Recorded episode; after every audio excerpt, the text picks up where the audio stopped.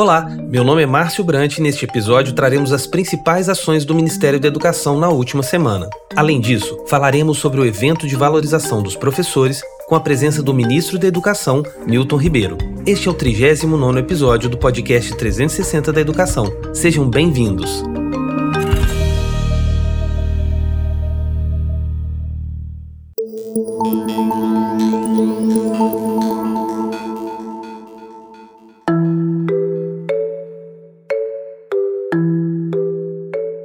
Confira o giro da semana.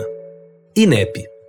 O INEP publicou a nova matriz de referência para o PISA 2021. O material informa estudantes, pais, professores e gestores sobre a avaliação do pensamento criativo, sendo a primeira vez que essa área será avaliada no estudo internacional. O papel do INEP é representar o Brasil nesse estudo perante a Organização para a Cooperação e Desenvolvimento Econômico, OCDE. A aplicação do PISA ocorrerá de 11 de abril a 31 de maio.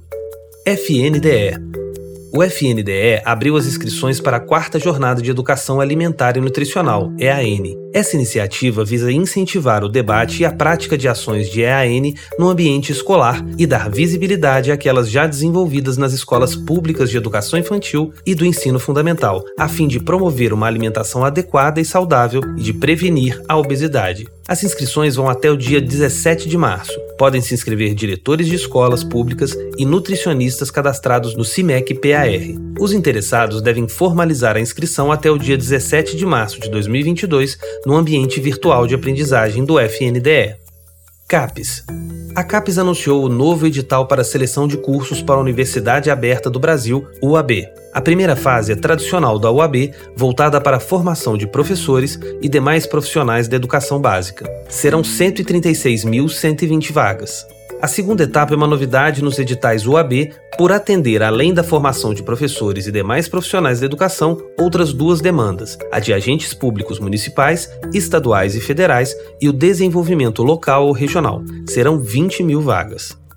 EBSER RH a EBCRH publicou o resultado do Exame Nacional de Residência, ENARE, Semelhante ao sistema de classificação do Enem para o ProUni e SISU, o Enare leva em consideração as notas para ranquear os candidatos, possibilitando pleitear uma vaga. A próxima etapa é a indicação dos candidatos, informando a pretensão de atuação e o registro da primeira e segunda opção de programas. Portanto, fique atento.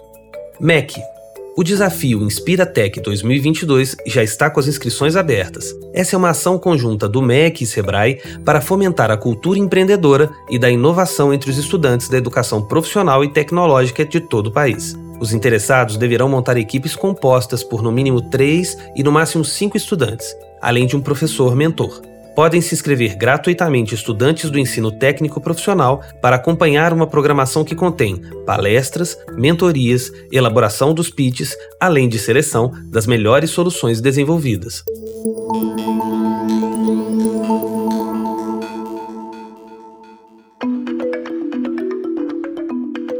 O Ministério da Educação anunciou no final de 2021 o novo piso salarial para o magistério da rede pública de ensino, com um reajuste de 33,24%. Este é o maior reajuste já realizado para a categoria. Para chegar ao novo piso, foi considerado percentual de crescimento do valor mínimo por aluno ano do Fundeb. Durante a solenidade de assinatura da medida provisória número 1075, o ministro da Educação, Milton Ribeiro, falou sobre a importância da valorização dos profissionais da educação. Está na hora de ações diretas.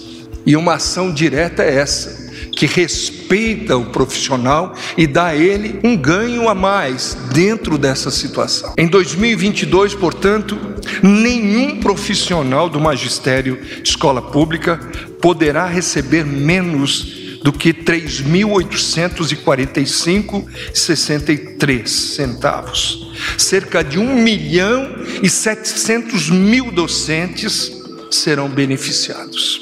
O ministro também falou sobre as demais ações realizadas pelo MEC em prol do reconhecimento e da valorização dos professores no âmbito da formação continuada, citando os cursos oferecidos pela CAPES. Nesse sentido, a CAPES lançou dois editais. É preciso reconhecer que o aperfeiçoamento pessoal do docente é fundamental. Eu tenho repetido, desde que assumi o ministério, que a educação básica é o alicerce para que possamos ter uma nação equilibrada, com progresso. Como se constrói a casa pelo alicerce. Mais importante é a educação básica, é o alicerce para que alguém possa ter uma vida acadêmica equilibrada. Por isso, estamos lançando por meio da CAPES dois editais com mais de 160 mil vagas para formação de professores de educação básica. São 156 mil oportunidades em cursos de graduação e especialização na Universidade Aberta do Brasil, UAB. A educação à distância Estamos falando de 137 instituições de ensino superior, 967 polos de ensino em 850 cidades. Colocamos à disposição dos professores, repito, de educação básica. Milton Ribeiro também enfatizou a importância das mudanças realizadas no ProUni no âmbito do magistério, uma vez que agora os professores terão a oportunidade de dar continuidade à sua formação. Outra iniciativa foi por meio da MP 1075, que altera a lei do ProUni e agora dá prioridade na destinação de bolsas ao professor da rede pública de ensino e ainda permite a inscrição dos mesmos para complementariedade da formação em cursos de licenciatura e de bacharelado. Então nós estamos investindo, repito, na educação básica.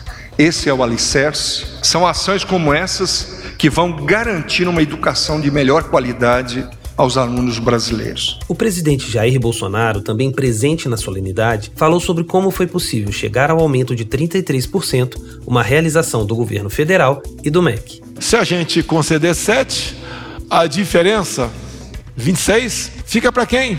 Como vai ser utilizado? Qual a melhor maneira de usar esse recurso? Não precisou mais que poucos segundos para decidirmos. E decidimos então pelo 33%. É uma maneira que nós temos um meio de valorizar 1 milhão e 700 mil professores do ensino básico no Brasil, que de forma direta estarão envolvidos com 38 milhões de alunos. Então é mais uma realização entre tantas que nós anunciamos semanalmente que nos deixam todos felizes. Ao final do evento, o ministro Milton Ribeiro falou sobre as expectativas do MEC em relação à educação e seu papel durante o ano de 2022. Em 2021, o protagonismo foi dos profissionais da saúde. Em 2022, o protagonismo será dos profissionais de educação. Este foi o 39º episódio do podcast 360 da Educação do Ministério da Educação. Eu espero por você no próximo episódio.